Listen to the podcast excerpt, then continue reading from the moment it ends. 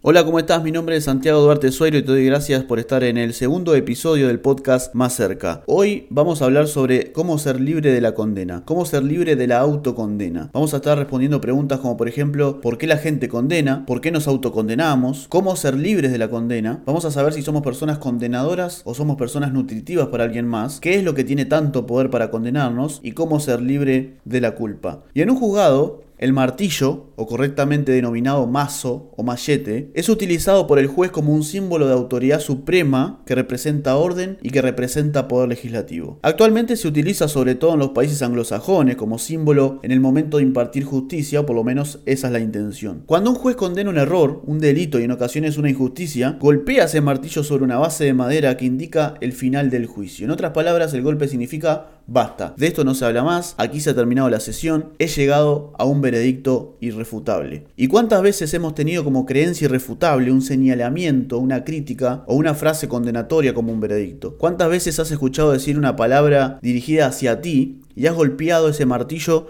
como una realidad inamovible, como una realidad irrefutable? Y vivimos creyendo que el dueño del martillo es quien genera en nosotros un dolor, una herida o un sentimiento negativo. Pensamos que quien tiene el poder sobre nosotros es aquel que nos dijo no sirves, no eres bueno, nunca vas a lograrlo. Y la buena noticia es que no es así. La buena noticia es que eres tú el dueño del martillo. Eres tú quien golpea la mesa. Eres tú quien decide cambiar las circunstancias. ¿De qué manera? Dirigiendo tu corazón y dirigiendo tu mente hacia lo que Dios dice y ya no más a lo que Satanás dice, a lo que el mundo dice o a las propias experiencias negativas que has tenido, dicen. Es Dios quien tiene el veredicto final. Es Dios quien da el veredicto final. Por esta razón, debes tener más comunión con la palabra de Dios. Debes tener una mayor relación de amistad con Dios. Debes conocer qué es lo que Dios piensa de ti. Porque al fin y al cabo, es Él tu creador. Es Él el que te ha dado diseño. Es Él el que más te conoce. Es Él el que más te ama en este planeta. Tu identidad no puede estar arraigada a nada que pueda acontecer o crearse en este mundo. Tu identidad debe estar arraigada en Dios porque es Él el que ha sido el que te ha creado y es Él el que se perfecciona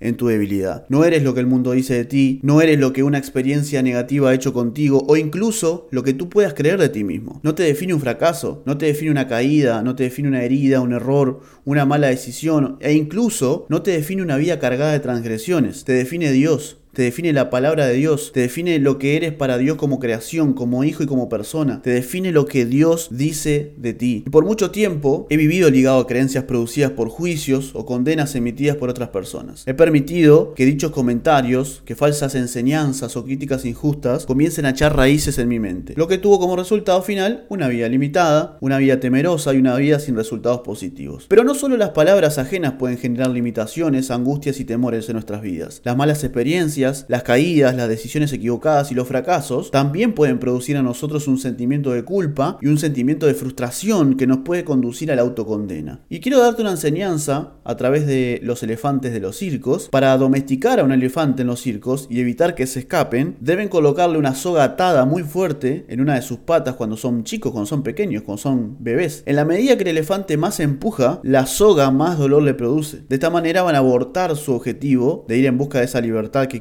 y van a ser presos de una creencia que dice, si sigo intentando me va a seguir doliendo, es inútil, voy a dejar de intentarlo. El elefante crece y muere con esa creencia. Tiene el poder para ser libre, sin embargo, se encuentra atrapado en una, en una mentira que ha convertido en una verdad absoluta. Un factor externo condicionó su realidad, viviendo de esta manera en una, en una realidad que no le corresponde, que no es su destino, que no es para lo que ha nacido. Y mucha gente, como lo fue en mi caso, vivimos presos durante mucho tiempo a una creencia negativa. Hemos permitido que se instale en nuestra mente como una verdad absoluta, una palabra, un comentario o una crítica generada hacia nosotros en un momento de debilidad, produjo una marca que se convirtió en ley irrefutable. Y aquí se encuentra el problema. Cuando lo que no es natural se convierte en irrefutable. Cuando permitimos que un error, una decisión mal tomada, una circunstancia adversa nos identifique. Y nuestra mente puede ser nuestra principal aliada o nuestra principal enemiga. Si alojamos a nosotros pensamientos de bien, todo en la vida nos irá relativamente bien. Si en caso contrario permitimos que pensamientos de culpa y autocondena echen raíces, es lógico que tengamos una vida estancada, una vida bloqueada y una vida limitada. Vamos a hablar un poquito sobre las etiquetas. Las etiquetas en un producto sirve para identificar, para describir y para diferenciar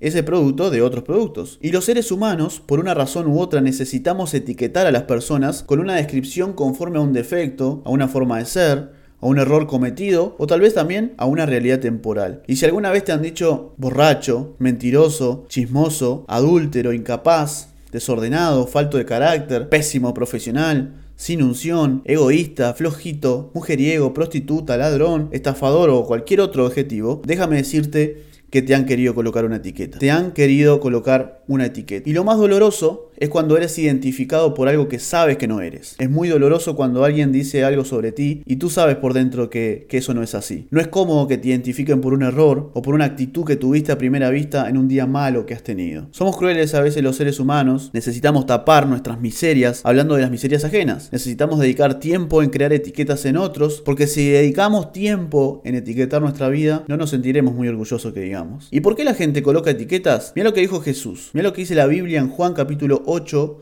del 2 al 7. A la mañana siguiente regresó al templo, está hablando de Jesús. La gente se le acercó y él se sentó a enseñarles. Entonces los maestros de la ley y los fariseos llevaron a una mujer que había sido sorprendida en adulterio. La pusieron en medio del grupo y le dijeron a Jesús, Maestro, esta mujer ha sido sorprendida en el momento mismo en que cometía el adulterio. La ley de Moisés nos ordena que debemos apedrear a esta clase de mujeres. ¿Tú qué dices? Ellos le estaban poniendo una trampa al hacerle esa pregunta para así tener de qué acusarlo. Pero Jesús se inclinó y comenzó a escribir en el suelo con su dedo. Como seguían haciéndole preguntas, se enderezó y les dijo, aquel de ustedes que nunca haya pecado, tire la primera piedra. Los fariseos y maestros de la ley quisieron etiquetar y condenar a una mujer por una actitud. Y tal vez la mujer tenía muchísimas cualidades y virtudes que hacían de ella una gran persona, digna de ser respetada, digna de ser honrada. Sin embargo, los fariseos y los maestros de la ley sacaron sus piedras para atacar el error o la mala vida que la mujer llevaba. ¿Por qué? Porque era más fácil etiquetar que amar. Siempre es más fácil etiquetar que amar. Siempre es más fácil sacar el error a luz de otra persona que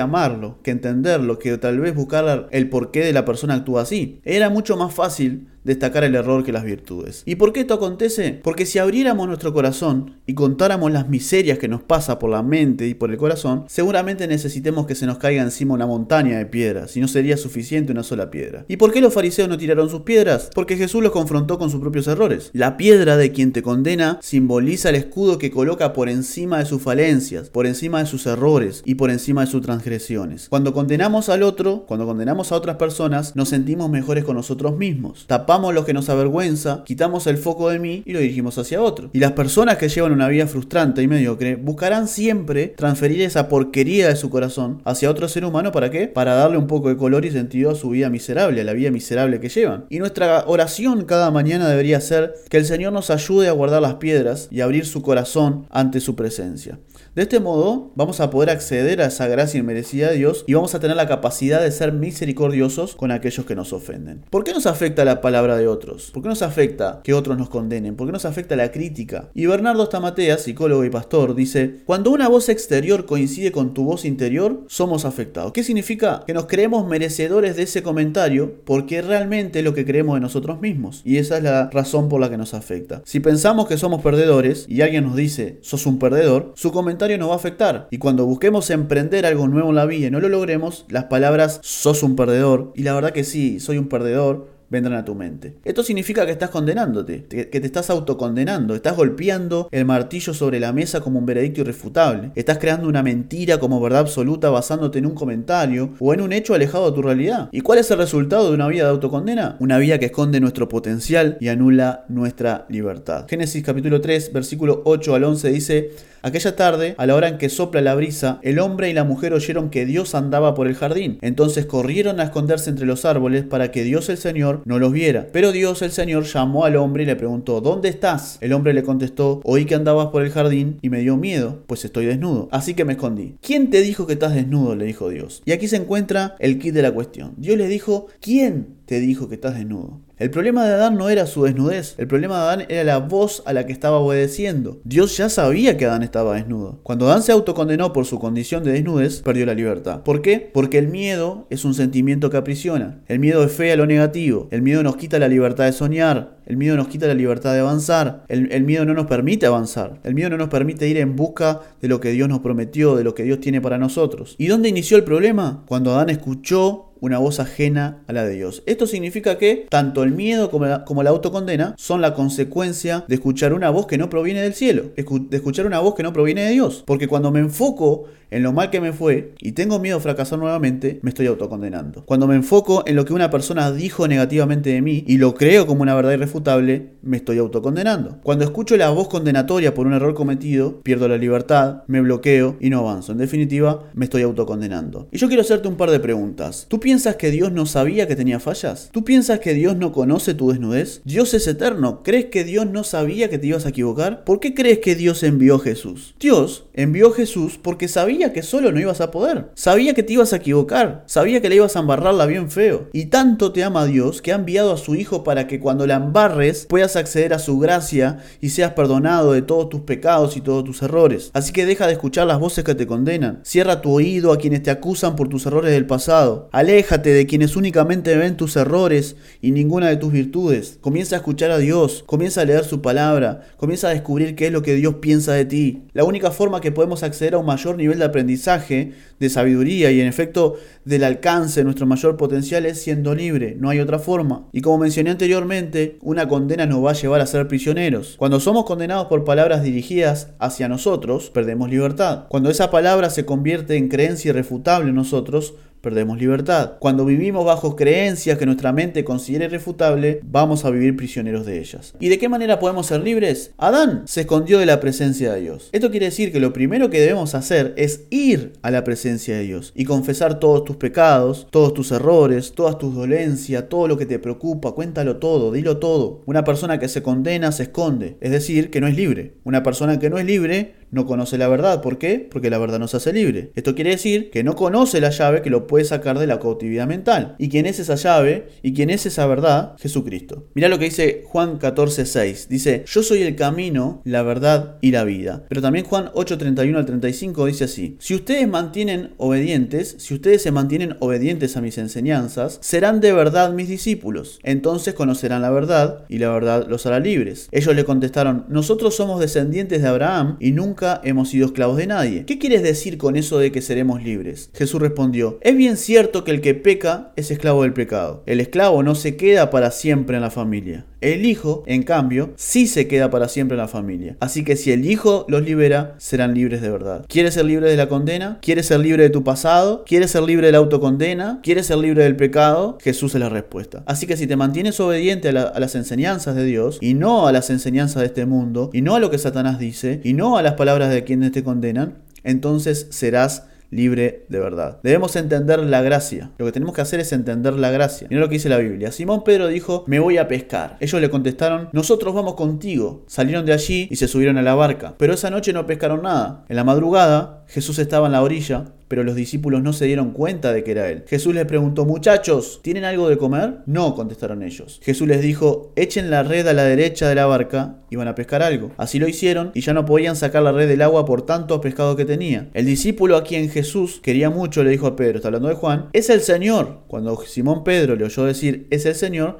se puso la ropa, pues estaba casi desnudo, y se tiró al agua. Los otros discípulos llegaron a la playa en la barca, arrastrando la red llena de pescados, pues estaban como a 100 metros de la orilla. Al bajar a tierra, vieron una fogata con un pescado encima y pan, y Jesús les dijo, tráiganme alguno de los pescados que acaban de sacar. Simón Pedro subió a la barca y arrastró hasta la orilla la red, que estaba llena de pescados grandes, eran 153 pescados, y a pesar de ser tantos, la red no se rompió. Jesús les dijo, vengan a desayunar. Ninguno de los discípulos se atrevió a preguntarle quién era, porque sabían que era el Señor. Jesús se acercó, tomó el pan y se los dio a ellos, e hizo lo mismo con el pescado. Esta es la tercera vez que Jesús aparecía a sus discípulos después de haber sido resucitado. Después de desayunar, Jesús le preguntó a Simón Pedro, Simón, hijo de Juan, ¿me amas más que a estos? Pedro le contestó, sí Señor, tú sabes que te quiero. Jesús le dijo, cuida de mis corderos. Y Jesús volvió a preguntarle, Simón, hijo de Juan, ¿me amas? Sí Señor, tú sabes que te quiero. Jesús le dijo, cuida mis ovejas. Y por tercera vez Jesús le preguntó, Simón, hijo de Juan, ¿me quieres? Pedro se puso triste de que Jesús le preguntó preguntara por tercera vez, ¿me quieres? Entonces le dijo, Señor, tú, tú lo sabes todo. Tú sabes que te quiero. Y Jesús le dijo, cuida mis ovejas. Y vamos a ponernos un poquito en contexto. Es la primera vez que Pedro vuelve a ver a Jesús luego de haberlo negado tres veces. Jesús se acerca de manera muy amistosa y le dice a los discípulos, hey, ¿tienen algo para comer? Y la pregunta es la siguiente, ¿qué persona que no te ama te hace pescar hasta que la red casi se rompa luego una noche entera sin pescar? Te prepara un desayuno luego una jornada larga de trabajo. Se acerca a ti y sin mediar una sola palabra con respecto a la negación te dice, ¿me amas?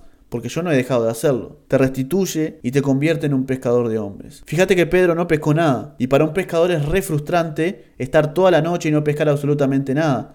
Es como un taximetrista no tome ningún cliente en su jornada laboral. Luego de ese momento, Pedro es restituido y, tiempo después convierte en una prédica a más de 5.000 personas. Luego convierte a 3.000. Luego levanta un paralítico en el templo de la Hermosa. Luego con su sombra sana a los enfermos. O sea, no hay en ningún momento aquí en la historia que Jesús se enfoque en la negación. No hay un momento en la historia que Jesús se enfoque en el error que Pedro cometió. Jesús en otras palabras estaba diciendo, no me interesa lo que pasó, no me interesa tu pasado, no me interesa los errores que cometiste, no me interesa lo que hiciste, me interesa que a partir de ahora tú y yo miremos hacia adelante y de todas las cosas que podemos hacer. Vamos a hablar un poquito sobre las pulgas. Las pulgas pueden saltar 200 veces su, tamaño. Alcanzan una velocidad de 2 metros por segundo. Y para que sean protagonistas de un circo de pulgas, se las colocan dentro de una caja donde, donde, limitan su salto. De esta manera, las pulgas se acostumbran a ese límite y nunca más tendrán la capacidad de saltar 200 veces su tamaño. Tal vez el abuso, los insultos, la caída, los errores, las frustraciones, los fracasos, las palabras limitantes,